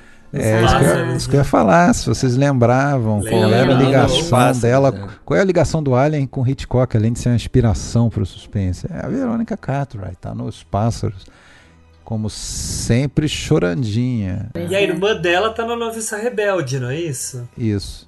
A irmã dela na Nossa. Noviça Rebelde, é. Angela, Essa eu não sabia. Mas enfim, esse negócio do som, cara, eu acho ele muito impressionante. E depois, quando entra o bicho aí, quando entra o Alien, é ainda mais impressionante os sons que eles, que eles proporcionam, né? E que com, é, é, é, ajuda, né? E contribui Uhum. muito pro horror do filme, né? Sim. terror que É, e o, eles fazem som até pra luz, não sei se você reparou isso. Sim, sim. Tem aqueles momen momento que eles estão no- naquele planeta alienígena, que eles estão uma espécie de uma lanterna lá meio um pouco diferente, mas e, e quando ele aponta aquilo para aquele tipo tem tipo um cobertor de luz azul assim que protege o- os ovos, Os né? ovos. Sei, Aham. sim. É, quando ele bota a mão ali, aquilo faz um barulho, tem um tipo uma frequência assim meio E, estranha. putz, per- perfeito, Fred. É uma frequência mesmo, é, É. isso. Ele dá essa impressão mesmo, né? De uma mudança de densidade. É, Sim. eles, eles trabalharam muitas coisinhas assim desse É, tipo. mu- é muito inteligente. essa Tá vendo? luz azul aí que ele né? pegou emprestado do The Who lá? Não, só é, a, a luz do The Who, pelo que eu entendi, são dos pods, né? Dos, dos lugares onde eles estavam resfriados, não é isso? Eu não, Não tenho sei. certeza. Sei essa é. história. É, Eu não, também não sei. Não, eles estavam filmando naquele estúdio de Londres lá, qual que é o nome mesmo? No Pinewood. Não, não era o Pinewood, não. Ah, acho que era Foi feito no Shepperton. Shep- Shepperton, Shepperton. Studios, é, nos arredores de Londres. E no Stage Sound ao lado, o The Who estava ensaiando durante boa parte do. do- eles usavam para ensaiar. E aí, eu acho que alguém da produção, não sei se o próprio Ridley Scott, uma hora foi lá visitar e conhecer e viu que eles tinham essas luzes azuis ali, neon e tal. Ó, peguei aqui, peguei aqui, Alexandre. Tá aqui, ó, os, os lasers azuis Laser- é. é, usados na, na, na câmara dos ovos da nave alienígena. Ah, então é lá mesmo. Você tá certo. Ai, roubou do É, show dos caras. Emprestou. É. É, mandou Eu vou bem. filmar uma cena aí, empresta aí rapidinho aí, jogo rápido. É nada mal, né? É, já que você tá falando em música, pode falar da trilha sonora também, que é uma das coisas que o Ridley Scott diz que é das preferidas nesse filme pra ele, né? Que é a trilha do Jerry Goldsmith. Uhum. Que é. Tava numa fase também, meu. Ah, é, tá me entre nós, a placando pro- Tinha vários. feito a profecia. Vixe. Nossa. Não, o cara é super inspirado também. A gente não lembra muito das trilhas dele, né? Mas ele fez ótimas trilhas. Ele, inclusive, tem uma, um pedaço, uma, uma coisa que irritou ele. Ele não ficou muito satisfeito com essa trilha, não. A forma como usaram a trilha dele, na verdade, né? É, ele achou que usaram em momentos errados e tal. E fizeram uma coisa que é o seguinte: eles pegaram uma, a trilha dele pro Freud, Além da Alma, o filme do, do John Huston Aham. e pegaram uma música, um trecho de música que ele fez e colocaram lá. Bem no início, né? Eu, Quando eles estão acordando do. do- é, quando dos exatamente, casulos. quando eles estão acordando do casulo. Aqui, inclusive o pessoal pegou no pé do Jerry Goldsmith falando, pô, aí Jerry, se repetindo, hein? Já tinha feito, pô, mas eles pegaram Dando minha uma- música lá e usaram. No- Dando uma de Nino Rota. é, se recriando aí, né? E parece que no final, quando a. Aí é o contrário, né? Quando a Ripley vai dormir lá, na... o último plano do filme, que ela vai dormir lá com o gato naquela câmara lá, aquilo é uma trilha de um outro cara. E ele não gostou disso também, porque pegaram a trilha de um, de um outro compositor e botaram naquele momento chave, mas o Ridley Scott achou que era a música perfeita para aquele momento. Mas a trilha dele é muito boa também, cara. É sim. Porque ele mantém essa tensão justamente nesses 35 minutos primeiros aí. Ele mantém bem a tensão ali do filme também, muito com trilha sonora. Sim, o começo do filme marca bastante, né? Eles acordando ali, a coisa que o Hugo falou das máquinas, né? Despertando ali com a, com a chegada da. do, do pedido de socorro, né? Da mensagem e tal.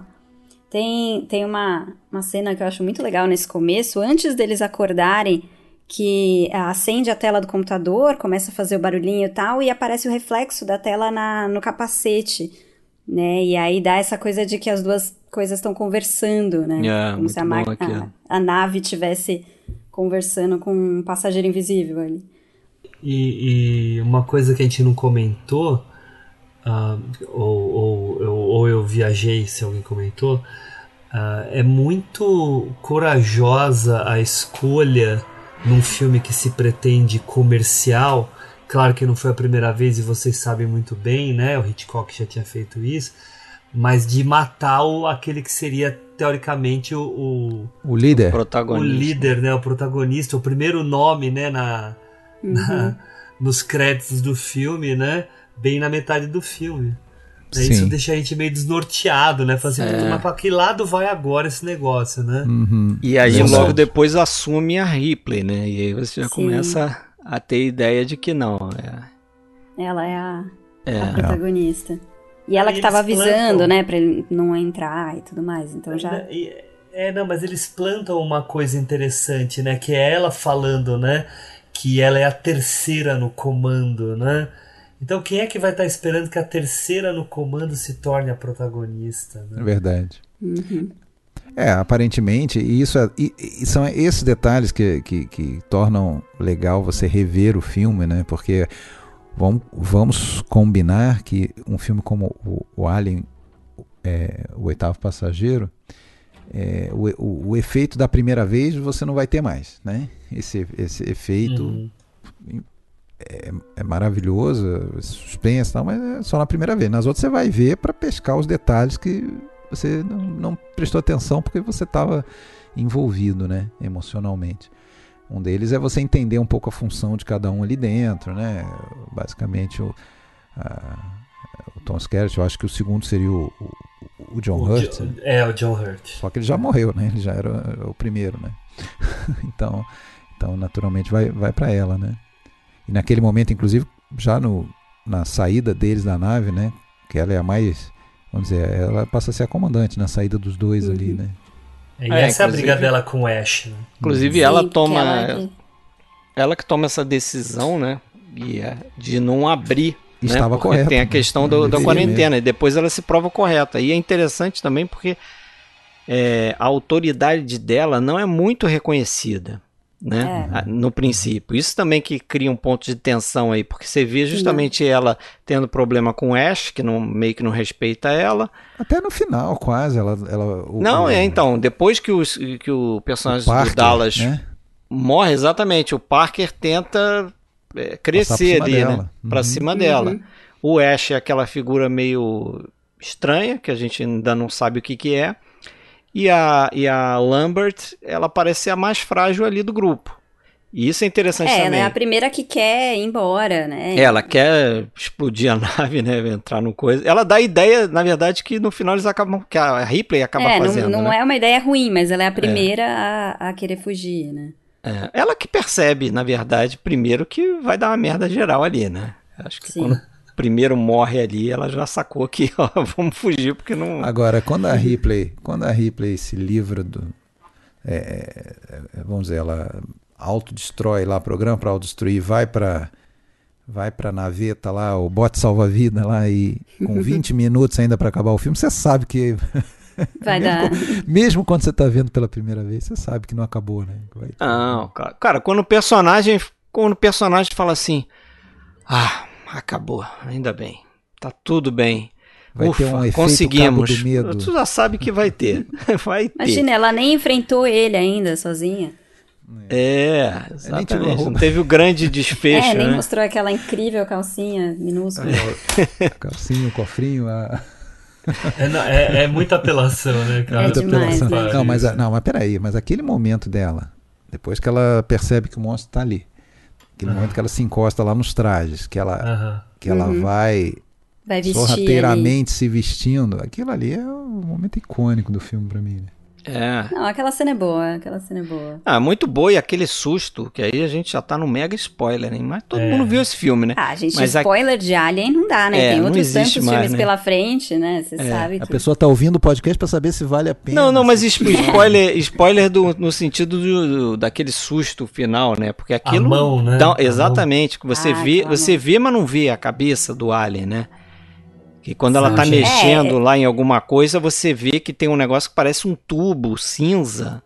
De novo, a coisa dele tá se camuflando com a nave, Tá se né? camuflando. Sim. E tem um outro momento que só aparece no, na versão do diretor, que é na morte do Brett, lá do Harry Dean Stanton, É. que ele dá um plano é, para cima, assim, o contra-plongé, e você vê o, o alien, ele tá Enrolado. né? enrolado nas correntes. Só que você não. Você nunca viu o Alien até aquele momento, né? Se você tá vendo o filme pela primeira vez.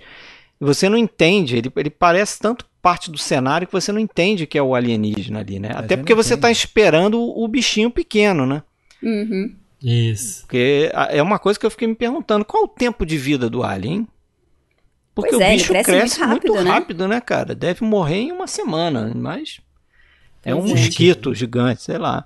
Mas vocês falam de susto, cara. Pra mim, o maior susto é quando eles estão procurando o facehugger e o, e o o Dallas. De... Não, e o Dallas derruba aquele, aquele, Ah, tem. aquela bandeja de não sei o que, que você tá, você tá esperando o negócio pular na tua cabeça. Mas, mas você vê Ah, como sim. aquele plano ali, Gente. cara, é bem feito. Porque É muito bem feito. olha onde é que ele O- o que a posiciona a câmera câmera. tá no chão ali? Exatamente, ele posiciona Ah, a câmera no chão porque ele sabe que tem uma cultura, tem uma coisa da linguagem cinematográfica que é a visão subjetiva, né?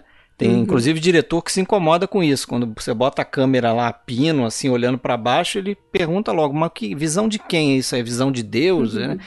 é a subjetiva de Deus. Tem diretor que não aceita esse tipo de plano, inclusive. Mas ele bota a câmera embaixo e você fica com a impressão, pelo menos De eu fico, vai tá lá, né? subconscientemente que o bicho está ali, observando eles, né? E, e- e a qualquer momento vai, vai atacar. E aí você cria tensão só com isso. Não, e aí surge aquela mãozinha atrás dela. né? Aquela patinha atrás dela. Ai, sim, descendo ali, né? É, É. desce o, acho que o rabo, né? primeiro. Rabo, o é, rabo, desce um- algum pedaço. Cai o rabo no tentáculo ombro dela e depois cai o, o resto, Mano, aí é o de mãozão. gelar os ossos, né, cara? Sim. É. Mas nessa cena aí, no comentário do, da versão do diretor, o Ridley Scott fala, ele, ele botou a câmera ali pra dar um. Tornar a cena mais interessante, porque era uma cena silenciosa, que teoricamente não tinha nada acontecendo e tal. Então, pra evitar que ficasse muito sem graça, ele resolveu procurar um plano diferente, assim. Eu Dá, acho que dá um interesse a mais mesmo, É. né? Mas querem falar um pouco do legado dos outros filmes rapidamente, quem viu, né? Eu sei que assim, o filme fez um sucesso estrondoso, né? Inclusive tem uma história curiosa do Dan O'Bannon, que ele é meio neurótico assim, Uhum. e ele não queria ir na premiere do filme, porque ele já tinha um fracasso lá com o John Carpenter. Então ele, ah, que se dane, não vou nesse negócio, não, não, não consigo né, aguentar essa pressão se o filme vai ser um sucesso ou não. E que ele teria pego o carro e tinha ido dirigir e tal, e um belo momento lá ele dobra uma esquina e vê lá uma fila enorme, a coisa rodando o quarteirão, e ele vai chegando perto, vai, será que é o Alien? Será que é o Alien? Chega lá, é o Alien. E acaba que acho que ele vê uma das, das é, sessões iniciais do filme e tem o. Ele acho que é mais para celebridades ali de Hollywood e atrás dele sentam Jack Nicholson e Warren Beatty. Porra. E o, disse que os dois estavam se comportando como se fossem meninos, garotos, vendo o filme, entendeu? Tomando os sustos e, caraca, falando das coisas e tal. E depois parabenizaram os dois. Estavam os dois roteiristas, né? O Ronald Suchet e o, e o Dan O'Bannon sentados na frente deles e tal. E ali eles ficaram, porra, realmente. Foi ele que É. falou que ele, quando ele, ele foi, nesse dia que ele ficou andando de carro, aí viu a fila, acabou entrando e assistiu. E aí ele soube que tinha dado certo quando alguém da plateia gritou assim: Ah, deixa o gato, porra! É, o cara falou, porra, deixa o gato pra lá. Mas isso eu falei também ontem, cara. Quando revi o filme, eu falei, porra, deixa a porra do gato pra lá, cara. Pra que, que tá indo atrás do gatinho? Não, jamais. Tem que, tem que pegar o gato. Tem que Não, mas aí o que gato, tá, sim. porque o gato também. Save the cat. O gato, cat. ele pode estar. Tá Ele pode estar inseminado. contaminado. Eu penso Tá nisso o filme inteiro também. Inclusive, Eu falo, o Ridley Scott fala um estar- negócio que eu nunca tinha pensado, que assim, o, o Alien, ele é um humanoide, provavelmente porque ele inseminou um ser humano. Mas isso ele explica no Prometheus. Ah, é? Eu não lembro disso. Não sei se no primeiro ou no segundo, mas eles explicam. Tanto que aparece um outro bicho, ele insemina outro bicho. Aí e... fica com a, a forma do outro bicho, eu não lembro disso. É. No Prometheus, acho que no segundo, o androide lá, que é o. Ah, esqueci o nome do autor. Enfim. Lance é o- Henriksen. Não, o. Ai, gente. Fassbender, não. Não. Ah, eu eu- que ele tá nos eu- dois. Eu não Ninguém lembro. viu o Prometheus, né? Eu não, vi, eu mas vi não o lembro Prometheus há muito tempo e não lembro. É. Então, peraí, eu vou, vou pegar o nome dele. A única coisa que o eu lembro. do- Fassbender. Fassbender, eu falei. Fassbender. ele tá lá, basicamente usando. Desculpa o spoiler, gente, quem não viu os Prometeus e tal, mas ele tá usando o corpo de uma personagem lá pra fazer testes e criar novos tipos de alien. Cara, eu não lembro então nada. é isso, dependendo de quem é o, o- o hospedeiro, o alien vai assumir uma forma diferente mesmo. Isso A ele única- explica.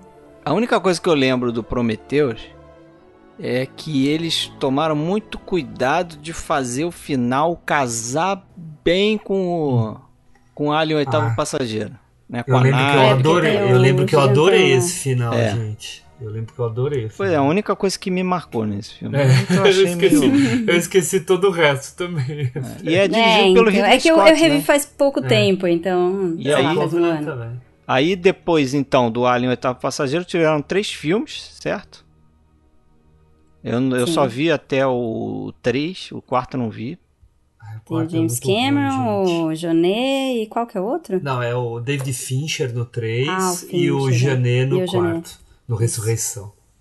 É, não, o do, o do Genet eu acho muito ruim, cara. Não dá, né? Não dá, Não dá, não dá. Não, nenhum deles é tão bom quanto o primeiro, porque nenhum deles é um filme de terror, né? É. Vão todos pra ação e tal, então fica mais. Eu acho que o do, do Genet é mais escatológico, assim, sabe? Mais. É mais bobo, né? E também é com a Sigourney Weaver, né? Também. É, Ela faz esses os quatro quatro. filmes. E aí Começa a de- ficar cansativo, né? Você fala, mas de é, novo, tão fica a mesma revivendo. tal. fórmula e você sabe o que que... Não se aposentou ainda, Rick. E aí em 2012 ele faz o Prometheus Uhum. e em Que é 2017 tentando, né, contar essa história de É, uma prequel, né? É uma prequel, uma coisa até que ele fala nesse comentário do filme Uhum. de é, da versão de 79, que acho que foi gravado em 99, eu não sei. Que ele tem planos de fazer, ele gostaria de contar a história de como ó, os alienígenas chegaram naquele planeta alienígena, como é que se formou aquilo tudo. E ele acaba fazendo Prometheus em 2012. Em 2017 ele, ele não, mas lançam o Alien Covenant, né? Não, Covenant é ele também. É ele também, dirigido por ele? Aham. Eu não lembro. É, é, não, é dele. É É dele. dele também. Ele fez tudo, então. E parece que ele ia fazer uma trilogia, né? Que ele ia fazer Talvez Alien até tenha, Awakening. né? Esperar. É dele mesmo. Verdade. Tem, tem um terceiro filme, que aí agora, eu acho que pelo que eu li ali, parece que não sabem se vai sair ou não, porque a Disney comprou a Fox e tal, então não sabe se vai pra frente. Hum, é, não é muito Disney, né? Mas a ideia dele era fazer uma trilogia depois. É, o problema realmente de tá na Disney é que tem, tem esse lado mais erótico, mais sexual em todos os filmes que a Disney não vai aprovar, né? Essa coisa de fazer inseminação dentro da, da mulher, o próprio bicho inseminar todo mundo, homens e mulheres, é bem provocativo. Vai, vai É mudar verdade. tudo, né? Vai. É. É. Enfim, também não sei se vai faltar não, né? Vai fazer Não, falta. não, não tá precisando. Não, já não precisava, não- já não precisava do Covenant também. Entre Não, é nós. ter um Prometheus é até interessante, né, Pra você explorar essa história, apesar de que ficou meio confuso, né, mas Mas eu, eu queria mencionar uma pessoa aqui que a gente não mencionou ainda, que é o Bolage Badejo. É, Ah, o esse Alien. Nigeriano. ah, sim. Encontraram ele num bar, né? É, Isso, exatamente. Encontraram ele num bar, olhou e falou, nossa, cara grande. É, um cara É, grande, magrelo. Que nem aquele, como é que chama? Aquele que faz o, o monstro do Guilherme Del Toro e vários outros personagens Ai, compridos não, também. putz, não lembro o nome Esqueci dele. o nome dele. Vou, vou, Faz pe- vou pegar Tudo aqui. quanto é personagem, né? Mas é interessante, porque pa- parece que pagaram até a aula de tai chi pro cara, pra ele, Isso. né? Se, se movimentar lá de uma certa forma. Doug Jones. Mas ele tá em poucos planos ali, né? Ele faz mais os planos do. em que o Alien aparece ali de, de corpo inteiro, né?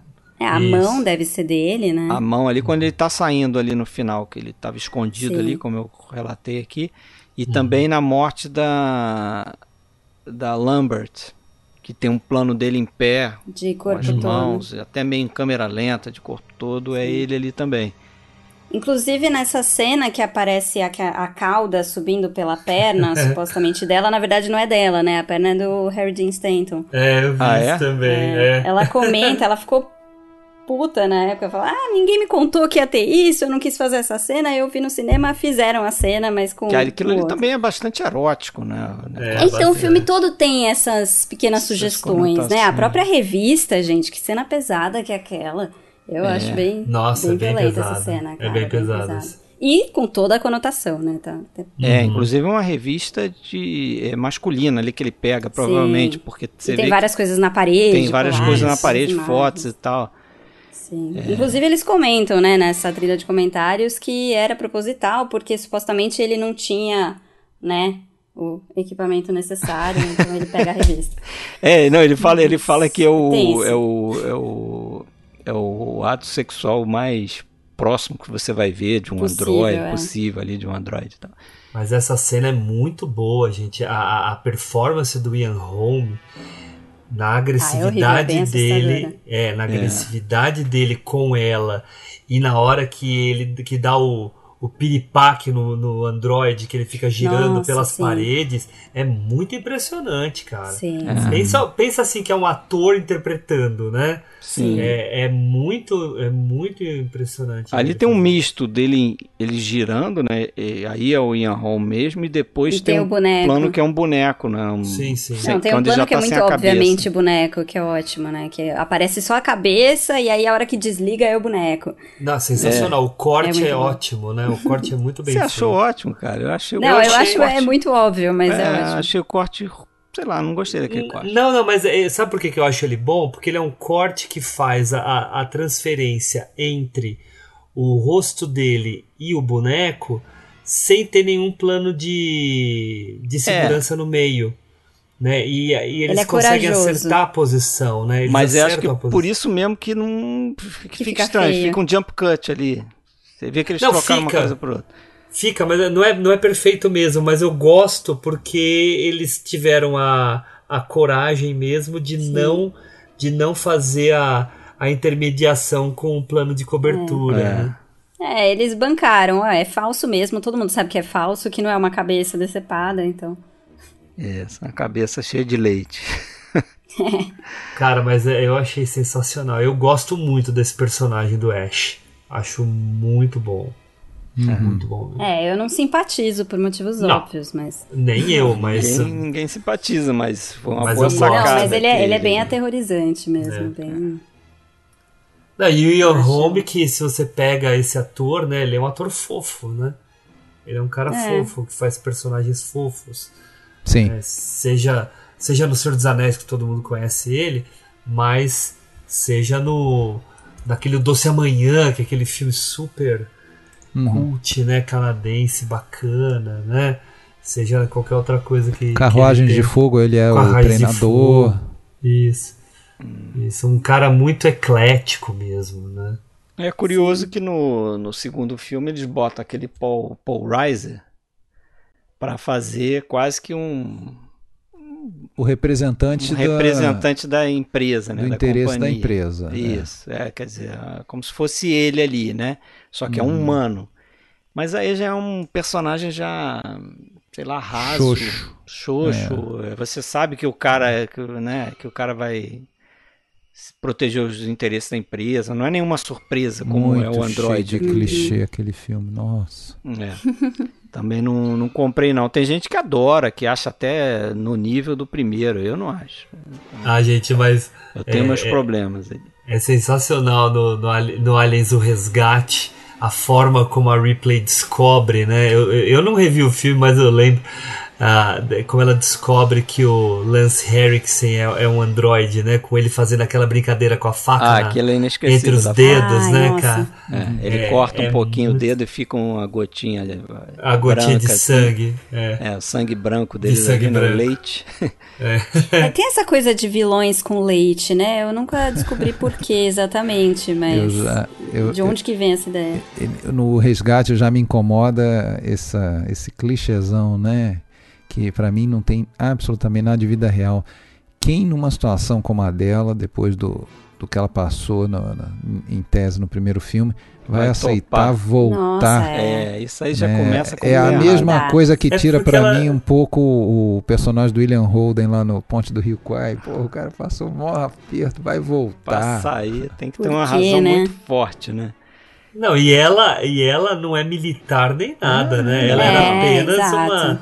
E Ela é melhor ali, como, como soldado é melhor no final, porque os Sim. outros fazem um monte de besteira. Num dia não acreditam numa palavra que ela tá falando. No dia seguinte, Não. não só acreditam, como é essencial que ela volte. Precisamos de você, né? Isso. Não, e ela, e É. ela basicamente ela volta em tese só pra dar uma palestrinha lá, que inclusive ela é interrompida. Que nem nunca ouvi ela. Não, me mostra o alien aí. Fala uma garota lá que tem uma faixa na cabeça. Me mostra as aliens, só quero que me mostre os pra aliens. dedéu. E tem uma coisa, me chamem de de, de cri-cri. Mas, por exemplo, Cri-cri. umas- um- pode chamar, umas coisas que me incomodam bastante assim. Por exemplo, é, aí já estamos falando de Alien Resgate, né? A mulher ficou lá 57 anos no espaço lá. Certo? A primeira oportunidade que ela tem para pegar uma escavadeira, uma escavadeira não, uma empilhadeira, ela pega aquilo ali, ela opera aquele negócio com uma destreza. Eu fiquei pensando, porra, quase 60 anos a porra da empilhadeira não mudou nada.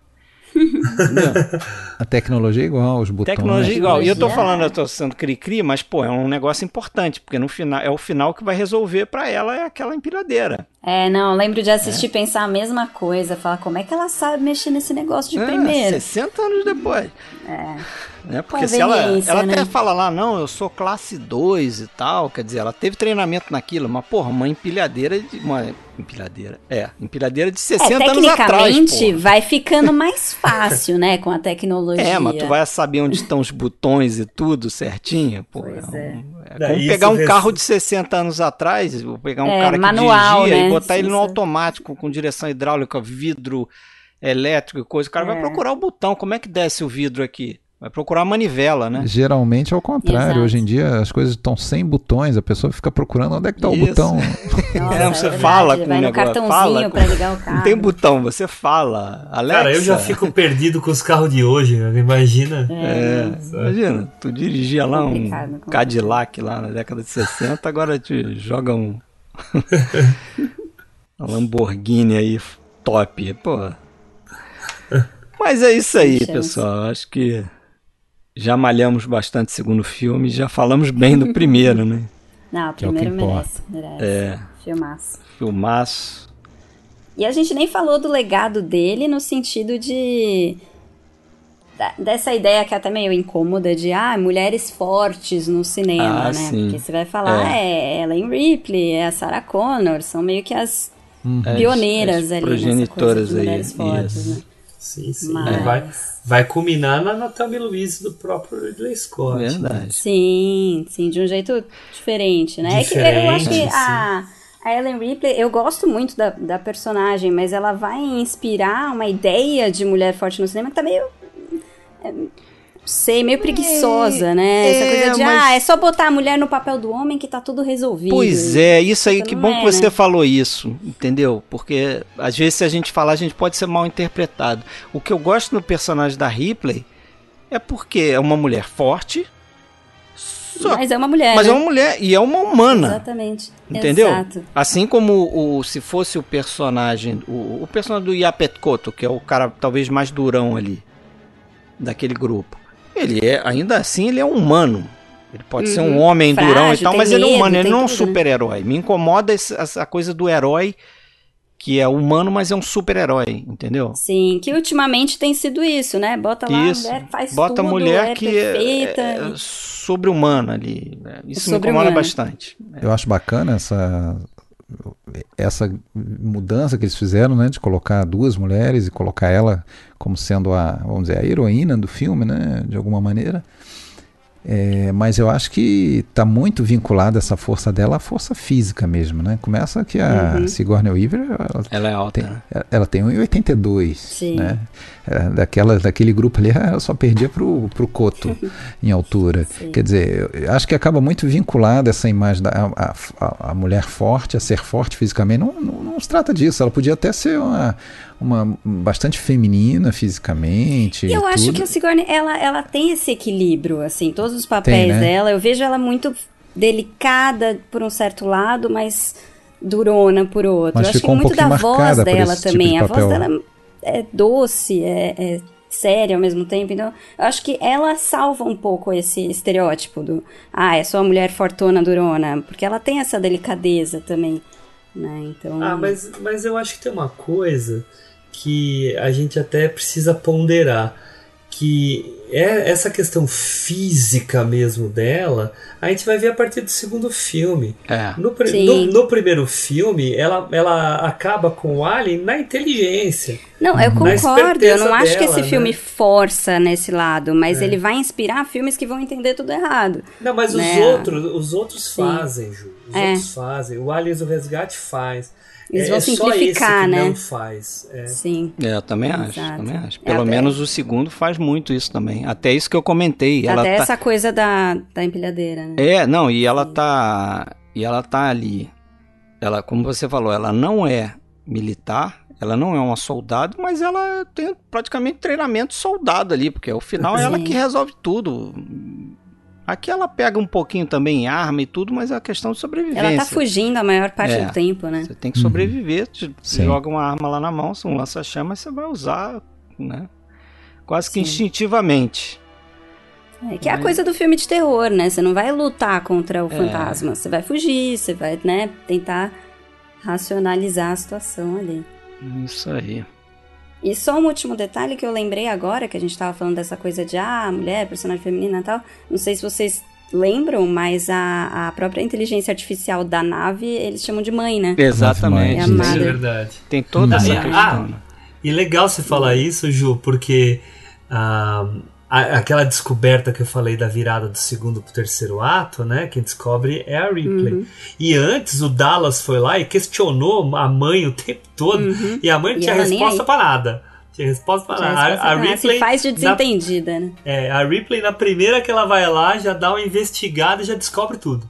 Mandou uma conversinha. Mas lá é, é interessante você pensar nisso, né? Que tipo, É. ah, a nave chama, chama, entre aspas, né? Mãe, beleza. E aí todo mundo ali naquela nave vai, to- vai correr o risco de ser inseminado. Então você tá trabalhando essa ideia né, do nascimento e da maternidade, paternidade, de certa forma, como terror o filme inteiro, né?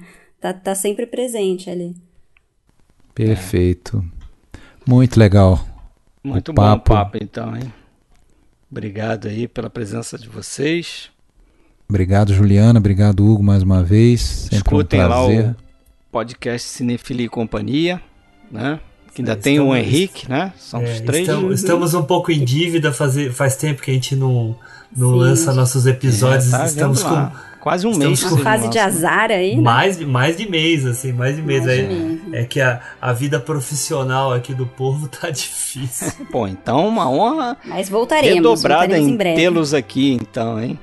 Ó, Não, é um prazer. pessoal, é um- pessoal do Cinefilia, escute então esse episódio pra lembrar Matar um pouco. saudades. Isso, matar saudade de Cinefilia e companhia. Faltou só o Henrique, certo? Isso aí, Certíssimo. valeu, Valeu. gente. Obrigado, viu, pelo convite. Muito legal falar do Alien aqui. Valeu, Alexandre. Obrigada. Valeu, Fred. Abraço. Abraço. Abraço também. Abraço!